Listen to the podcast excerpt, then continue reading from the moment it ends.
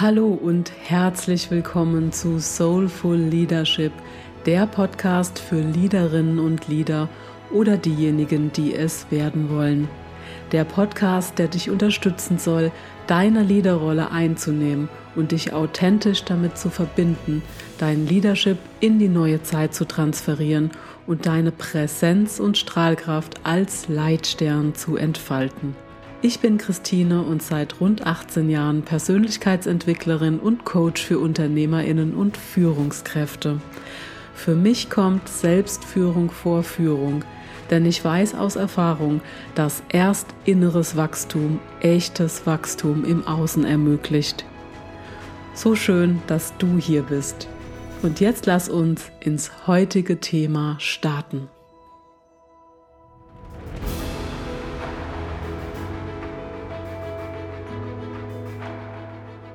Ich freue mich heute, dass ich wieder mal eine Frau mit einem sehr spannenden Weg hier zu Gast habe, Melanie Siems. Sie ist Führungskraft mit Personalverantwortung, sie ist Yogalehrerin, Diplom-Geoökologin und sie ist schon ganz schön auf der Welt rumgekommen.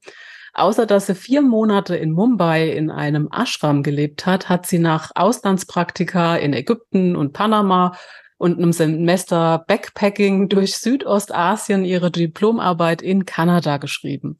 Und nach der Leitung eines Lokalkomitees an der Uni Bayreuth für die Vermittlung und Betreuung ausländischer Praktikanten und Praktikantinnen arbeitet sie in einem kleinen Gutachterbüro im Raum Dortmund. Und nach dem bisherigen Weg war es einfach nur klar, dass sie bald wieder eine neue Herausforderung finden wird mit ja, Reisen. So kam sie zur Fichtner GmbH und Co. KG in Stuttgart, wo sie bis heute tätig ist und kümmert sich dort um die Umwelt- und Genehmigungsplanung. Vielleicht sagt sie uns nachher noch ein bisschen was dazu, wozu sie dann auch unter anderem drei Jahre nach Malawi entsandt wurde. Und inzwischen ist sie noch immer und immer wieder auf Reisen, aber auch angekommen in einem tollen Unternehmen und in ihrer Führungsrolle. Ein ganz herzliches Willkommen, liebe Melanie. Liebe Christine, vielen Dank für die tolle Einführung. Vielen Dank auch für die Einladung hier in den Podcast, äh, mein erster Podcast. Aufregende weitere Reise. Vielen Dank. Ja, stimmt ja. Und ich freue mich auch sehr, dass du äh, auch sofort Ja gesagt hast. Da traut sich ja dann auch nicht jeder, wenn man das nicht jeden Tag macht. Und du hast ja wirklich einen spannenden Weg hinter dir schon und gehst ja auch noch einen spannenden Weg weiter. Und andere Reisen nach Spanien oder Italien, das war dir scheinbar nicht genug. Und äh, du bist ja sowohl privat als auch beruflich in sehr ferne Länder mhm. gereist, in denen wahrscheinlich viele von uns gar nicht ihr ganzes Leben lang überhaupt nicht hinkommen. Erzähl doch mal, hattest du da irgendwie auch Bedenken, mal in solche Länder zu reisen? Oder war das immer für dich klar, kein Thema, mache ich? Ich glaube, beides. Also tatsächlich die erste Reise, die erste richtig große Reise war die Backpacking-Reise durch Südostasien in einem Semester. Und tatsächlich, das mit meinem damaligen Freund bin ich gereist, wir waren also zu zweit. Da ist die Hürde ein bisschen geringer, wenn man noch mit einem Reisebegleiter hat. Und als wir uns damals überlegt haben, was machen wir denn? Der Ursprungsplan war wirklich eine Weltreise, so der Kindheitstraum. Das hat sich dann ein bisschen zusammengeschnurzelt, als wir dann mal geguckt haben, was so Flugmöglichkeiten sind und Preise. Und dann war klar, okay, wir konzentrieren uns auf eine, auf eine Region. Und dann war tatsächlich die Entscheidung 2004 gefallen, dass wir nach Südostasien möchten. Und das war dann das Jahr, in dem der Tsunami passiert ist. Da hatten wir nicht die Bedenken zu reisen, aber eher die Bedenken, das unseren Eltern mitzuteilen, dass genau das unser Ziel sein wird. Ein paar Monate später. War dann aber eine ganz schöne Reise die Bedenken habe ich jetzt eher rückwirkend, wenn ich zurückblicke, wo ich denke, wow, wo, wo, war ich schon über unterwegs, auch also alleine als Frau. Also durch Mittelamerika bin ich fast drei Monate alleine dann mit Backpacking und Bussen und Taxis gefahren, wo ich denke, wow, ich weiß nicht, ob ich mir das heute noch trauen würde tatsächlich. Aber da so mit Mitte 20 alleine durch Mittelamerika war schon ein Abenteuer, ja. Ja, Wahnsinn. Ja, man wird ja auch älter und weiser und dann denkt man vielleicht ein bisschen mehr nach und denkt dann, was habe ich da getan? Aber im Nachhinein äh, ist es ja auch ein großer Gewinn, ne, denke ich mir. Mhm. Und ich denke mir auch, dass du wahrscheinlich viel von den Reisen auch für dich für persönlich und auch ja von der von den verschiedenen Kulturen wahrscheinlich auch einiges mitgenommen hast. Ganz viel, ja. Gibt es da irgendwelche Dinge, wo du sagst, das habe ich dann auch in mein Leben integriert oder erzähl einfach mal, was du dir so mitgenommen hast? Tatsächlich so ein bisschen so ein Grundvertrauen. Also wenn ich mit dem Kopf nachdenke, dann, dann sieht man ganz viel immer Bedenken und was alles hätte schiefgehen können. Aber wenn ich überlege, ich bin zu Menschen ins Taxi gestiegen oder Leute, die ich im Hostel getroffen habe, dann sind wir da auf einen Vulkan hochgeklettert. Also immer so ein Gespür zu haben, okay, wer steht mir da gegenüber? Kann ich dem vertrauen oder mit dem passt es? Und dann auf eine Tagestour wirklich in den Dschungel aufbrechen.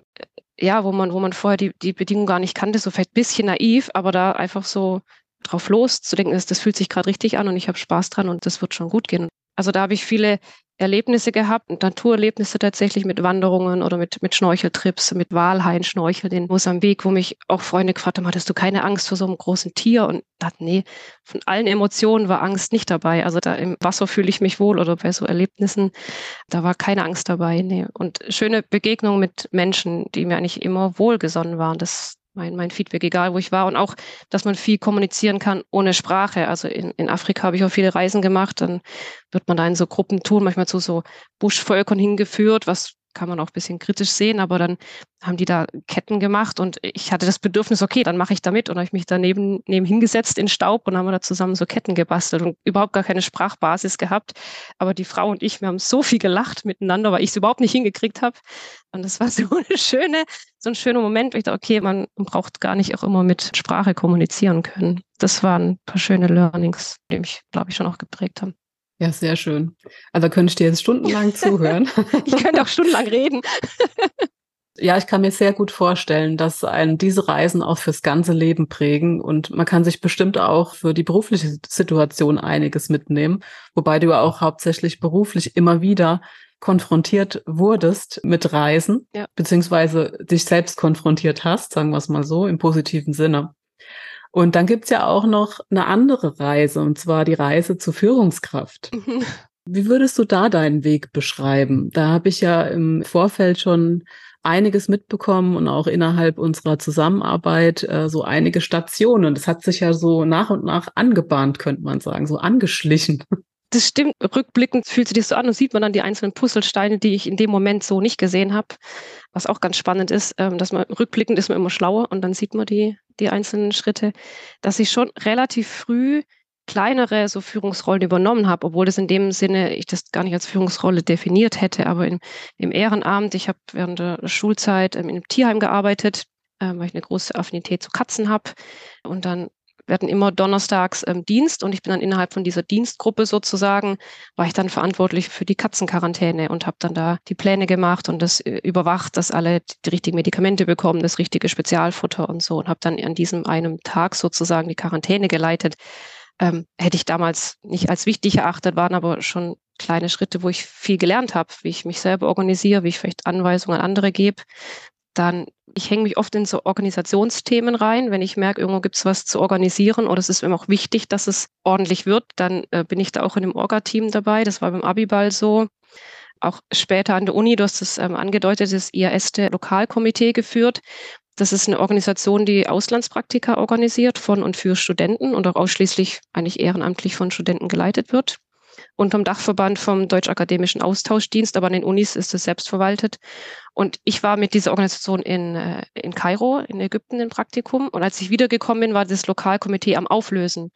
Und ich dachte, das kann nicht sein, dass ich diese tolle Erfahrung nicht auch an andere weitergeben kann. Ich möchte auch weiteren Studenten das ermöglichen, diese Erfahrung zu machen. Und da bin ich da so reingerutscht, dass ich dann das Lokalkomitee wieder am Leben erhalten habe oder wieder aufgebaut habe ähm, mit Mitarbeiterwerbung, Info-Flyer gebastelt, äh, bei der Uni nachgefragt, ob wir einen Informationsraum kriegen, einen Beamer, dass man vorstellen kann, was, was für Auslandspraktika möglich sind, um wieder sowohl Teilnehmer zu werben, aber mein Ansinn war ja auch, äh, Studenten zu werben, die sich ehrenamtlich engagieren und das am Leben halten. Und es gibt immer noch das Lokalkomitee, also richtig cool. Ich, ähm, erfolgreich wieder zum Leben erweckt. Und das waren so kleinere Schritte, und im Privaten, in meinem Yoga-Unterrichten, wo ich auch nie vorhatte, Yoga-Lehrer zu werden und jetzt tatsächlich aber trotzdem ab und zu unterrichte. Das ist eine andere Art von Führung, aber auch da bin ich ja vor einer Gruppe von Menschen, von Schülern, die irgendwie in der einen Stunde von mir geführt werden wollen, äh, auf einer anderen Ebene. Aber da gestalte ich die Stunde, überlege mir das Programm, leite die da durch, muss da sowohl vorne auf der Bühne stehen als auch vorturnen. Das ist nochmal ein ganz anderes Element, auch körperlich. Äh, und die Schüler dadurch die 60, 90 Minuten durchleiten. Ja, das sind doch einige Stationen, ja. Ja, und wie du sagst, rückblickend äh, merkst du dann, ah, da war ich immer so in so kleineren äh, Führungsrollen. Und dann hat sich ja auch in deiner Firma so die Führungsrolle angebahnt. Mhm. Und jetzt bist du ja auch in dieser, dieser Rolle und man kann jetzt sagen, du bist da jetzt auch angekommen. Ja. Und ich weiß es ja in der Zusammenarbeit mit meinen Coaches. Es gibt ja äh, viele, die viel auf dem Kasten haben, die Wissen und Erfahrung gesammelt haben und trotzdem irgendwo, ich sage ja immer so schön, ihr Licht unter den Scheffel stellen oder auch ähm, mal die ein oder andere Hürde auftaucht, die jetzt gar nichts mit dem Umfeld zu tun hat, sondern einfach nur mit der Person auch selbst. Gab es das bei dir auch? Äh, Selbstzweifel, Riesenthema. Okay. Eine Aufgabe angenommen, ohne vorher äh, einen Riesenberg an Selbstzweifel vor mir herzuschieben, äh, weil ich auch sehr selbstkritisch mit mir selber bin und auch hohe Ansprüche an mich selber habe. Du hast gesagt, Licht unter den Scheffel stellen. Das hat meine Mama mir auch schon immer gesagt. und ihr hatte damit recht. Also meine Ansprüche an mich selber sind in den allermeisten Fällen viel höher als, als vom Außen. Und dementsprechend auch immer meine Ansprüche an mich selber, die auch zu erfüllen. Und dann versuche ich ganz oft im Vorfeld möglichst gut vorbereitet zu sein, alle Eventualitäten auszuloten, mich bestmöglich vorzubereiten, bevor ich überhaupt aktiv den Schritt gehe. Ähm, und jetzt in dem Sinne Führungskraft in meinem jetzigen Unternehmen rückblickend würde ich sagen, mich da fast ein bisschen reingerutscht und gleichzeitig aber schon auch gewollt von mir. Ich kann jetzt nicht sagen, dass ich das nicht auch wollte, aber da waren sehr viele Zweifel. Oh, kann ich das wirklich? Traue ich mir das zu? Schaffe ich das? Auch diese Rollenwechsel von der Angestellten zur Vorgesetzten, auch innerhalb zum Teil von den gleichen Kollegen, Kollegen, die vorher auf Augenhöhe waren. Jetzt soll ich denen vorgesetzt sein in der Rolle und die auch führen und anleiten.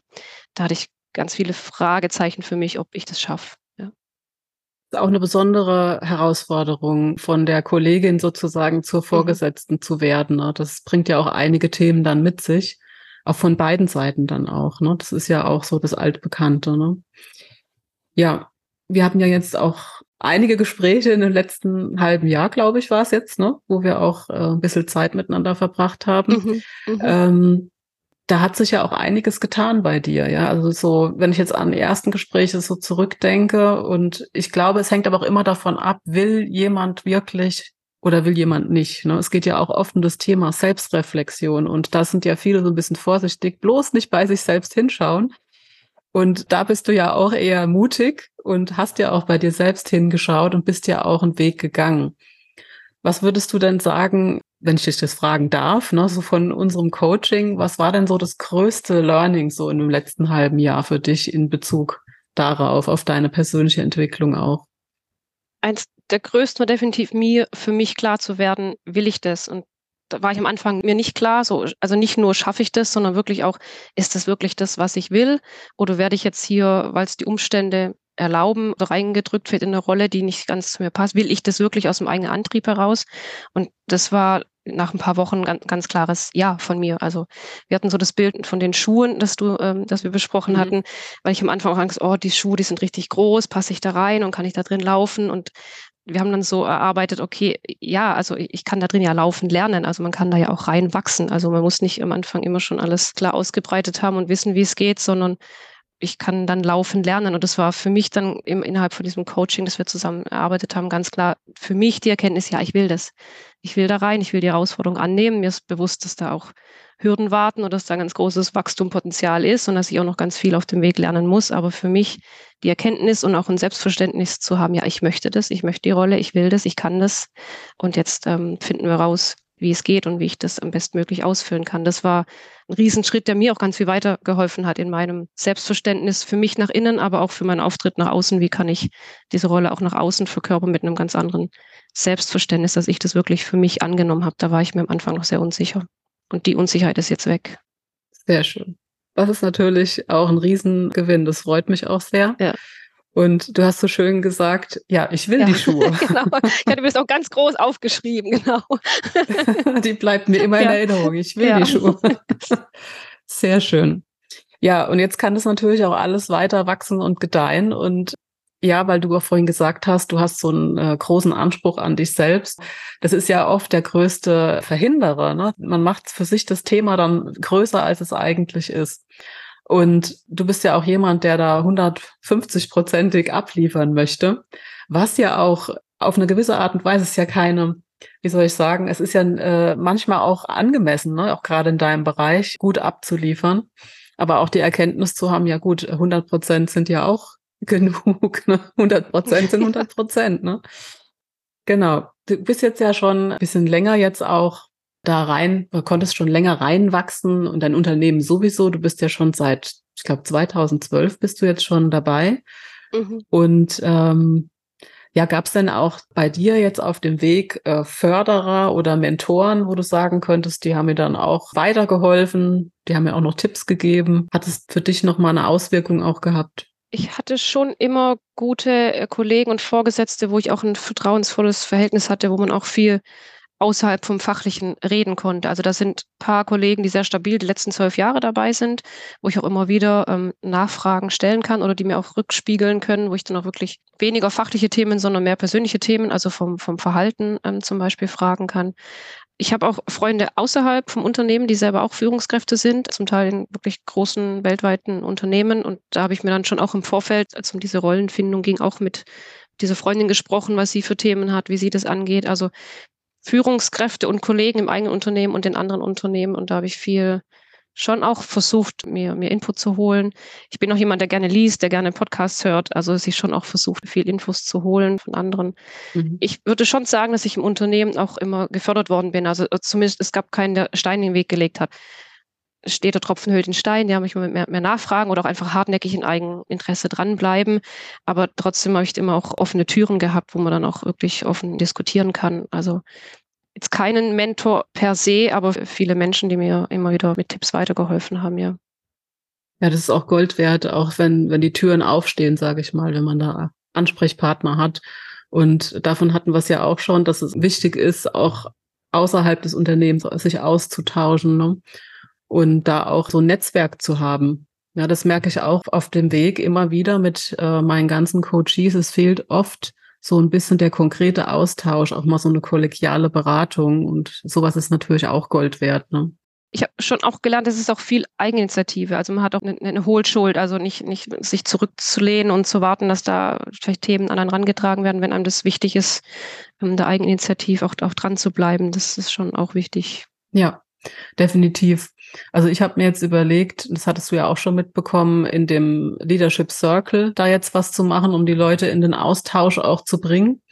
Und da merke ich eben auch, und auch bei der Empower Hour, äh, übrigens, falls jemand da mal Lust hat, teilzunehmen, ich setze den Link einfach mal in die Show Notes. Und äh, da fördere ich auch den Austausch. Ne? Und da merke ich auch immer wieder unterm Strich, wie wertvoll das für viele auch ist. Ne? Auch wenn das erstmal ein Gespräch ist, wo man sein Thema vorbringen kann und auch mal ein Feedback von außen bekommt. Und natürlich auch jetzt ich als Coach bin ja auch dabei. Und ich kenne das selber auch von meinem Weg. Also es ist immer wichtig, auch sich selber mal einen Spiegel vorhalten zu lassen. Mhm. Ja, weil man selbst hat halt diese blinden Flecken. Egal wie persönlichkeitsentwickelt man ist, gibt es immer noch irgendwas zu tun. Definitiv. Ich war ja auch bei deiner Empowerment Hour einmal dabei und es war so erfrischend auch zu sehen, dass da, das sind ja komplett unterschiedliche Hintergründe, andere Firmenhintergründe, fachliche Hintergründe, Charakterhintergründe. Und da zu sehen, okay, irgendwie hat er doch jeder auch die gleichen Themen. Also so das Erkenntnis, man ist ja auch nicht alleine.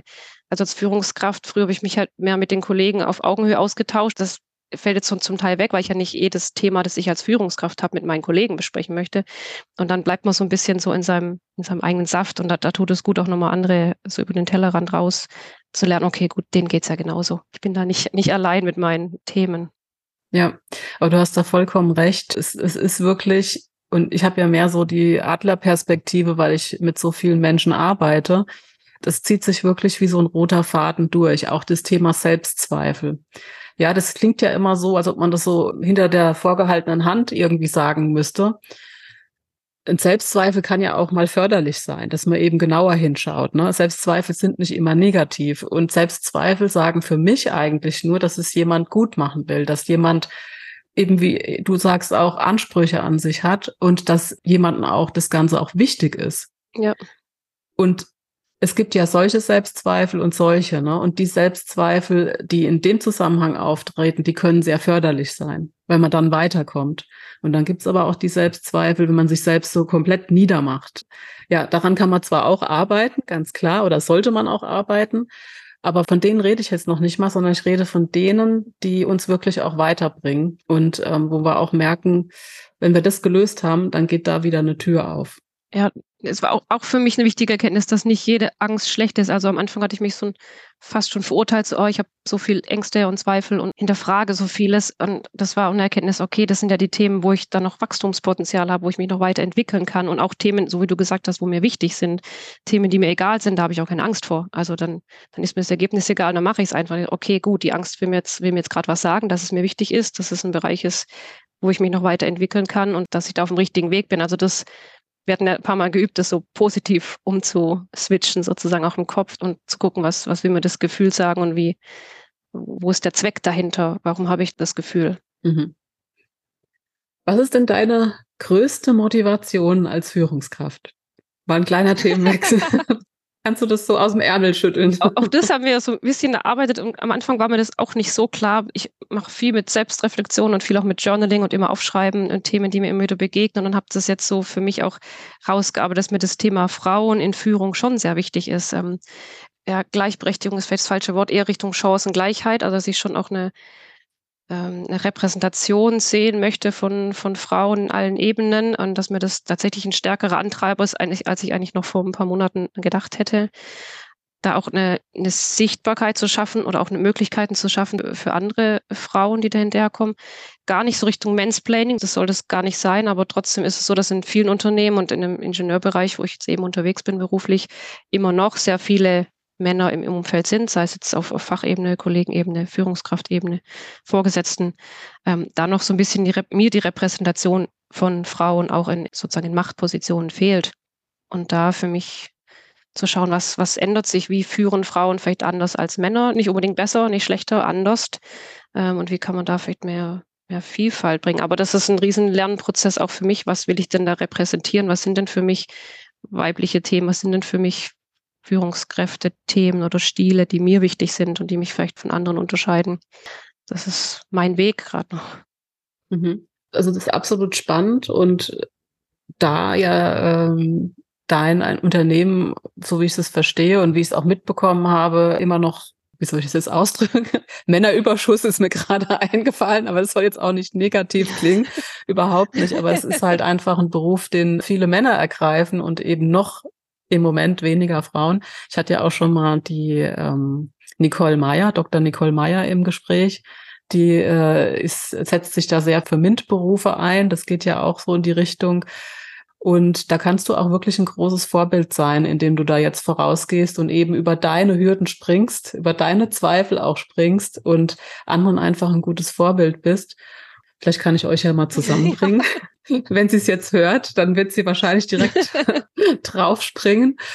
Ähm, aber es ist eine schöne Motivation auf jeden Fall und auch eine wichtige. Ich bin ja auch sehr naturwissenschaftlich geprägt, sage ich mal, und lebe viel auch von Studien und Statistiken und so. Und genug Studien, die einfach belegen, dass halt gemischte Teams besser funktionieren, kreativere Lösungen haben, dass eigentlich jedes Unternehmen profitieren kann. Und ich meine halt auch auf jeder Ebene, nicht nur auf der Fachebene, wo man dann neue Lösungsansätze entwickelt, sondern auch äh, Führungsthemen. Und ich denke, wenn Frauen auch Karrieremöglichkeiten haben möchten und dann ausschließlich männliche Vorgesetzte haben, dann, dann fehlt da eine Ebene. Also gleich und gleich fördert sich immer lieber, man fühlt sich immer zu eigenen Charakteren hingezogen. Das ist einfach menschlich natürlich, ähm, so diesen unbewussten Bias. Und wenn es da, glaube ich, auch in jeder Ebene eine gute Durchmischung gibt, dann ist es, glaube ich, gesund für, für ein Gesamtunternehmen.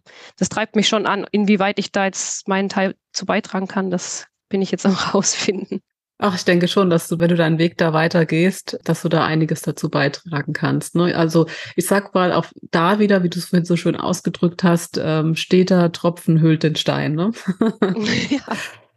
Ja, und auf deinem Weg natürlich sind wir hier im Soulful Leadership Podcast. Da kommt dann die berühmte Frage, was ist für dich Soulful Leadership? Was bedeutet es für dich?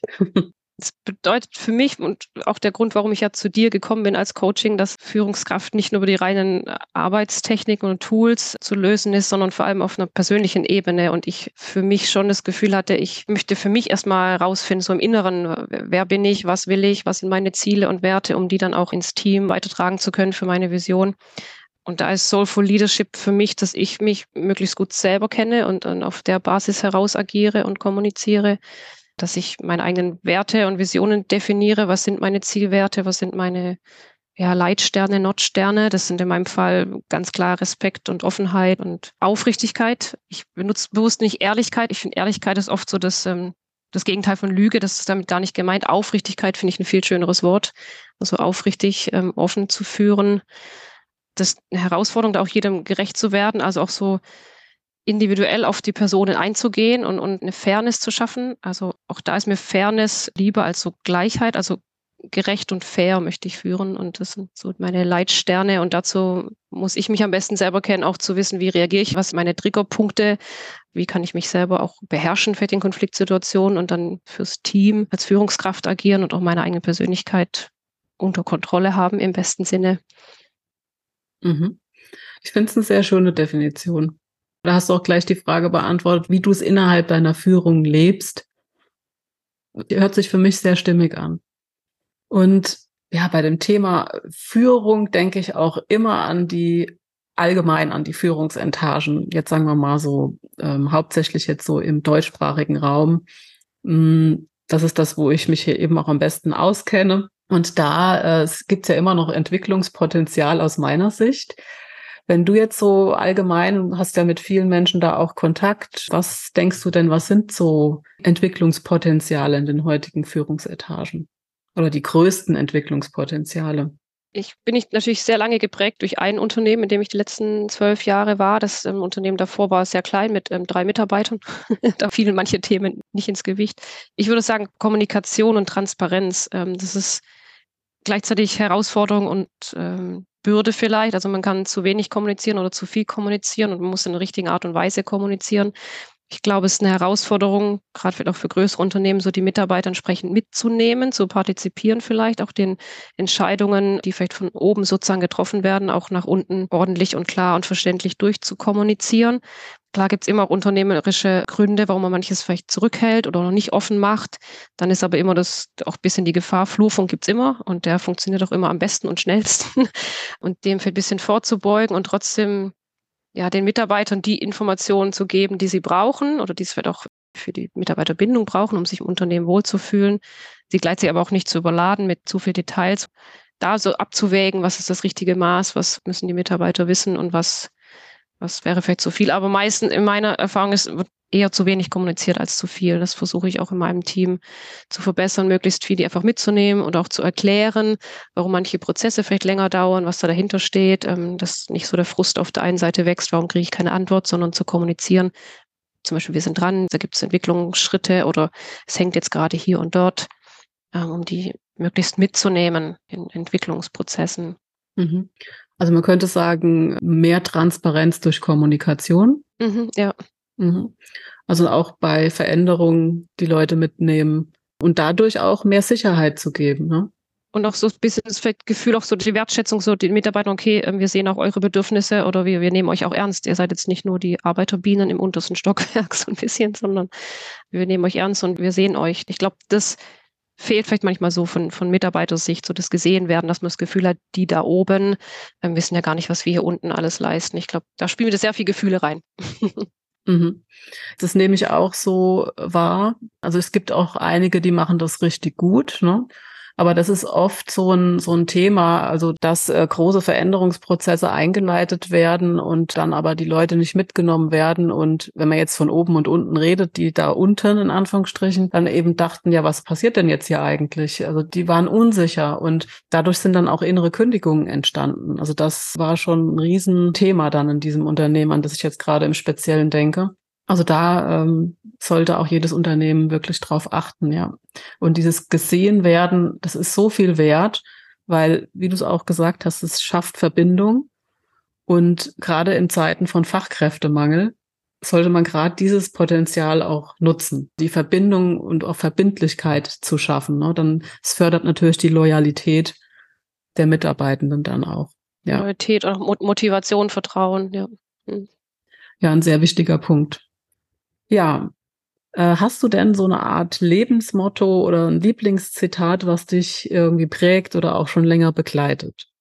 Länger begleiten tatsächlich ähm, ist so abgedroschen, aber live begins outside your comfort zone. Ja, schon bei der ersten Backpacking-Tour. Es gibt ja, glaube ich, kein Hostel, wo das nicht an die Wand gepinselt ist oder für irgendein T-Shirt gedruckt ist oder jeder äh, Sprüchekalender muss diesen Spruch beinhalten. Also es klingt relativ abgedroschen und ich muss aber sagen, ich habe erst so in den letzten vielleicht Monaten, ein, zwei Jahren so verstanden, was denn der Begriff Komfortzone überhaupt meint oder was er auch für mich konkret bedeutet einfach auch die Erkenntnis, okay, außerhalb der Komfortzone ist es halt verdammt unbequem. Das ist die Definition davon. Äh, und das gehört dazu. Und dann ist es so der, der Kreislauf wieder Richtung Selbstzweifel und Ängste. Also sobald man sich da halt rausbewegt und neue Sachen ausprobiert, das kann eine andere Lokalität sein, andere Umwelt, eine andere Aufgabe oder in dem Sinn jetzt eine, eine Führungsrolle für mich, komplett neues Feld das ist verdammt unbequem und auch manchmal schmerzhaft. Und da muss man da durch und das zu erkennen, oh, okay, ist jetzt ein ganz normaler Prozess, aber auch, dass man diese Komfortzone erweitern kann. Das war so ein Riesen-Learning oder Verständnis für mich. Okay, wenn ich da rausgehe und bestimmte Prozesse durchlaufe und meine Erfahrungen mache und da zählen halt leider auch Fehler dazu. Wir hatten darüber auch gesprochen. Sind es Fehler oder sind es Learnings? Und kann ich auch das Positive sehen? Also dreimal hinfallen, einmal aufstehen. Ähm, und danach, wenn man das macht hat, plötzlich ist die Komfortzone größer. Und das, was früher richtig unbequem war, ist dann plötzlich das neue bequem. Also das war so eine Erkenntnis, so wow, okay, aber ich muss durch diesen Schmerz einmal durch. Also es führt keinen Weg dran vorbei, wenn man das erweitern möchte, seine Komfortzone, muss man da einmal raus. Und gleichzeitig liegt da aber das Spannende draußen. Aber es ist schwierig. Also manchmal erfordert es auch eine bewusste Entscheidung. Ich habe das jetzt gemerkt bei meinem Yoga-Unterricht, hat jetzt nichts gerade mit Führung zu tun oder vielleicht doch. Ähm, als ich angefangen habe, ich hatte eine Freundin gefragt, ob ich sie vertreten möchte in ihrem Garten, ganz, ganz kleiner Kreis. Und ich wusste, das sind alles Leute, die kenne ich. Und trotzdem, ich habe mich da, oh, ich glaube, zwei Wochen lang vorbereitet und die Stunde, ich weiß nicht, wie oft trocken durchgeübt und jeden Satz hingelegt und es wirklich fast mir auswendig vorgedacht. Und es waren dann vier Teilnehmerinnen. War schon ein riesen, Riesensprung für mich. Und ich habe damals schon gesehen, okay, es gibt ja auch so Aktivitäten, Sport im Park, da wird unterrichtet vor richtig vielen Leuten. Da sind Leute, die große Gruppen leiten. Ich dachte, wie kann man das denn machen? Und jetzt dieses Jahr hat sich ergeben, dass mich eine andere Freundin angesprochen hat, ob ich da mitmachen möchte. Und jetzt war ich Teil von diesem Trainerteam in diesem Jahr und plötzlich in einem öffentlichen Park, da waren um die 50 Teilnehmer, ich mit Headset da auf der Wiese nebendran, führen die Leute Gassi und gehen spazieren und maximale Sichtbarkeit. Das hätte ich noch vor zwei Jahren, wäre das super außerhalb meiner Komfortzone gewesen. Und, und dann, wenn man sich das dann erkämpft hat, und da hatten wir beide auch drüber gesprochen, plötzlich, man rutscht dann nicht mehr zurück, plötzlich ist das halt das neue Bequem. Also in Zukunft, wenn jetzt dann 30 Teilnehmer sind, dann sage ich, okay, gut, Piece of a Cake, ich habe schon mal 50 geschafft, jetzt sind 30 kein Thema mehr. Und das aber auch in Führungsthemen genauso. Man muss da durch und sich durchkämpfen und beißen und das kann manchmal auch echt anstrengend sein oder die meiste Zeit ist es echt anstrengend. Aber hinter, wenn man den Sprung dann geschafft hat, das hast du mir schön gesagt, man rutscht ja nicht nochmal zurück auf den Ausgangspunkt. Man hat sich dann was erarbeitet und das ist dann die nächste Komfortgrenze. Ja, deswegen so abgedroschener Spruch ist, äh, ich habe jetzt 20 Jahre gebraucht, um ihn zu verstehen. ich glaube, da brauchen viele eine Zeit lang dazu, um den zu verstehen. Großer Fan vom Komfortzonenkonzept. Ja, es ist tatsächlich so. Ne? Also wenn wir uns über so eine Barriere trauen und dann sind wir irgendwann wieder in der Komfortzone und dann geht das Ganze wieder von vorne los, weil wir dann das nächste Ziel haben und da wieder hinwollen oder wieder was Neues ausprobieren. Dann gibt's aber auch Menschen, die bleiben halt immer schön gemütlich auf ihrer Couch sitzen, also im bildlich gesprochen in ihrer Komfortzone und dann passiert halt aber auch nichts, ne? Weil eben vielleicht auch die Angst dann zu groß ist. Es wird immer wieder gesagt, aber wie du sagst, es brauchen manche eben eine Zeit lang, um es zu verstehen, ja. Um auch die Erfahrung zu machen. Aber auch da meistens, was man im Kopf aufbaut, die Hürde im Kopf ist manchmal viel größer oder meistens sogar als halt die reelle Hürde. Da bin ich aber auch Meisterin darin, so einen riesen gedanklichen Berg aufzubauen und denken, oh Gott, oh Gott, wie komme ich da hoch, bis man da mal loswandert und merkt, ach, ist ja doch nur ein Hügel. Aber in meiner, aus meiner Perspektive war das so ein riesen Ding und da habe ich es aufgeschoben. Hinterher dann zurückblickend, ah ja, war ja gar nicht so schlimm. Also. Das ist auch eine wichtige Erkenntnis. Ja, das ist eine total wichtige Erkenntnis, dass du dann gesagt hast, oh, das war ja doch nur ein Hügel weil wir das in unserem Kopf so groß machen, ne? Vor lauter Schiss, um es mal so auszudrücken. Oder, oder vielleicht auch manchmal so, ach nee, das ist jetzt schon wieder so unbequem. Habe ich jetzt überhaupt keine Lust dazu. Und plötzlich merken wir, ach, das war ja doch nur ein Hügelchen, okay. Ne, und das sind so, sage ich ja auch immer, so Referenzwerte zu sammeln. Und auch wenn es mal ein großer Berg ist und wenn wir den geschafft haben, das ist so ein erhebendes Gefühl. Und dann trauen wir uns natürlich auch fürs nächste Mal viel mehr zu. Und ich glaube, damit hängt auch das Thema Entscheidungen zusammen. Ne? Also so, äh, weil es ist ja eine Entscheidung, wenn man vor so einem Berg oder so einem Hügel steht oder einem gefühlten Berg steht, dann die Entscheidung zu treffen, aber ich nehme den jetzt. Ich ziehe jetzt die Wanderschuhe an, pack meinen Rucksack und gehe da drüber. Ne? Oder was würdest du sagen? Ist es eine Entscheidung, eine bewusste Entscheidung oder läufst du dann einfach los? Oh, ich glaube, einfach losgelaufen bin ich noch nie. Also ich bin ein deutlicher Kopfmensch. Auch wieder Thema Perfektionismus, der sehr vieles äh, vorher sich durchdenken möchte und äh, rationalisiert und begründen möchte. Wenn ich zurückblicke, die wirklich großen Entscheidungen habe ich tatsächlich aus dem Bauch getroffen, auch wenn mir das vielleicht in dem Moment dann gar nicht so klar war. Auch jetzt durch meine Yogalehrerausbildung versuche ich da auch immer mehr auch auf meine Intuition und Bauchgefühl zu hören tatsächlich. Ich weiß zum Beispiel damals die Entscheidung nach Afrika, nach Malawi zu gehen, war eigentlich eine Bauchentscheidung. Also als mein damaliger Chef mich gefragt hat, möchtest du nach Malawi gehen, dann musste ich erstmal sagen, Moment, ich google mal kurz, wo das Land liegt. und es hat dann tatsächlich noch mal einige Monate gedauert, es musste viel geklärt werden, äh, auch, auch ja, vom Projekt und so. Also es war wirklich noch ein längerer Prozess, auch für mich rationalisiert, zu gucken, möchte ich dahin, wie sind die Umstände, wie mache ich das in meiner Wohnung, was gibt es zu organisieren. Das war wirklich ein langer Prozess, gedanklich. Aber ich weiß, dass ich an dem Tag abends ins Bett gegangen bin und gedacht habe, cool, ich gehe nach Afrika. Also das war ein ganz klarer Gedanke. Der hat dann nochmal ziemlich lange gebraucht, um ihn zu begründen in meinem Kopf. Aber die Entscheidung war da klar, auch nach Indien zu gehen und auch vielleicht auch so ein bisschen Richtung die Führungsrolle jetzt anzunehmen, obwohl es im Außen gar nicht so früh so klar war, dass das in die Richtung geht, war so ein Bauchgefühl, doch ich möchte in die Richtung gehen und ich möchte es auch ausfüllen ich brauche dann immer nur sehr lange, bis mein Kopf danach zieht. und da bin ich so ein bisschen am Lernen, schneller oder vielleicht mehr auf mein Bauchgefühl auch zu vertrauen und sagen, okay, das waren bisher rückblickend immer die richtigen Entscheidungen. Ist auch eine wichtige Erkenntnis, ja. Ja, und am besten ist es dann, den Kopf und den Bauch noch zusammenzubringen. Dann ist es ein unschlagbares Team. ja. Du hast ja jetzt so viel auch erlebt und, und so unterm Strich hast du da so drei Top-Tipps für ich sag jetzt mal, den Führungsalltag oder für Führung allgemein? Nochmal Thema Komfortzone, nicht als Tipp, aber als Hinweis, dass Selbstzweifel dazugehören. Ich glaube, es gibt keinen, der halt keine Selbstzweifel hat, auch wenn wir jetzt an anderen Leuten sehen, die scheinbar so selbstsicher oder stolze brustgeschwellt vorausmarschiert, auch die haben wahrscheinlich ähm, Selbstzweifel im Hintergrund oder haben einfach schon oft genug diese Komfortzone erweitert für sich, aber dass das dazugehört dass es keinem leicht fällt. Jeder hinterfragt sich mal oder hat auch mal einen schwachen Moment oder ja, Nervenzusammenbruch und oh, wie soll ich das nur alles schaffen? Ich glaube, das kennt jeder. Das zeigt vielleicht nicht jeder, aber ich, Selbstzweifel gehören dazu und kann man aber meistern und sind auch gute Antreiber. Und was ich für mich auch habe, ist das ähm, rauszufinden, womit kann ich meine Batterie aufladen? Was sind meine Energieauffüller? weil gerade auch ein Führungskräftejob auch sehr energiezehrend sein kann. Man hat viele Entscheidungen zu treffen, man hat viel Verantwortung zu tragen das war auch mir hilfreich in, in unserer Zusammenarbeit, dass ich für mich rausgearbeitet habe, was sind denn meine Batterieaufladestationen? Was sind es Tätigkeiten, sind es Menschen, sind es ja, Momente, wo, wo ziehe ich meine Kraft? Weil mit mir fängt es halt an. Also wenn, wenn ich die Kraft nicht habe, die Energie nicht habe, dann kann ich auch nicht gute Arbeit leisten. Das für mich rauszufinden und dann darf ich noch ein bisschen ähm, strenger auch sein, mir das auch wirklich mit diese Zeiten dann zu nehmen, also auf, auf Ruhepausen zu achten und die Aktivitäten einzubauen, die mir wirklich helfen.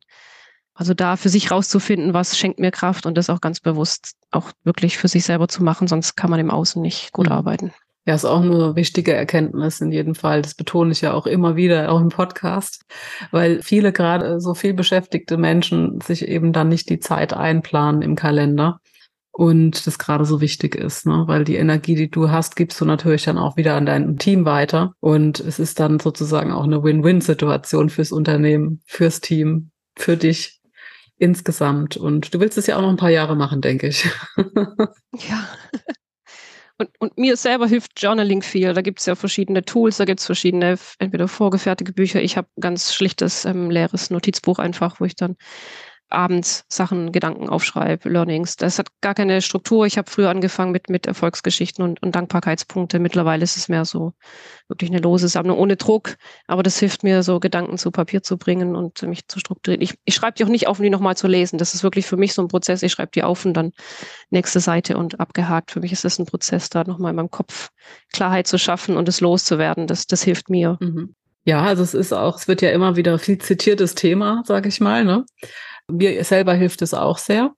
Ich kann es also auch nur empfehlen, definitiv da auch dran zu bleiben und sich auch die Zeit zu nehmen. Ne? Entweder um irgendwelche Gedanken aus dem Kopf rauszukriegen oder auch vielleicht später mal wieder zurückzublicken und zu sagen, okay, was hat mich denn da beschäftigt? Wo stand ich denn da und wo stehe ich jetzt?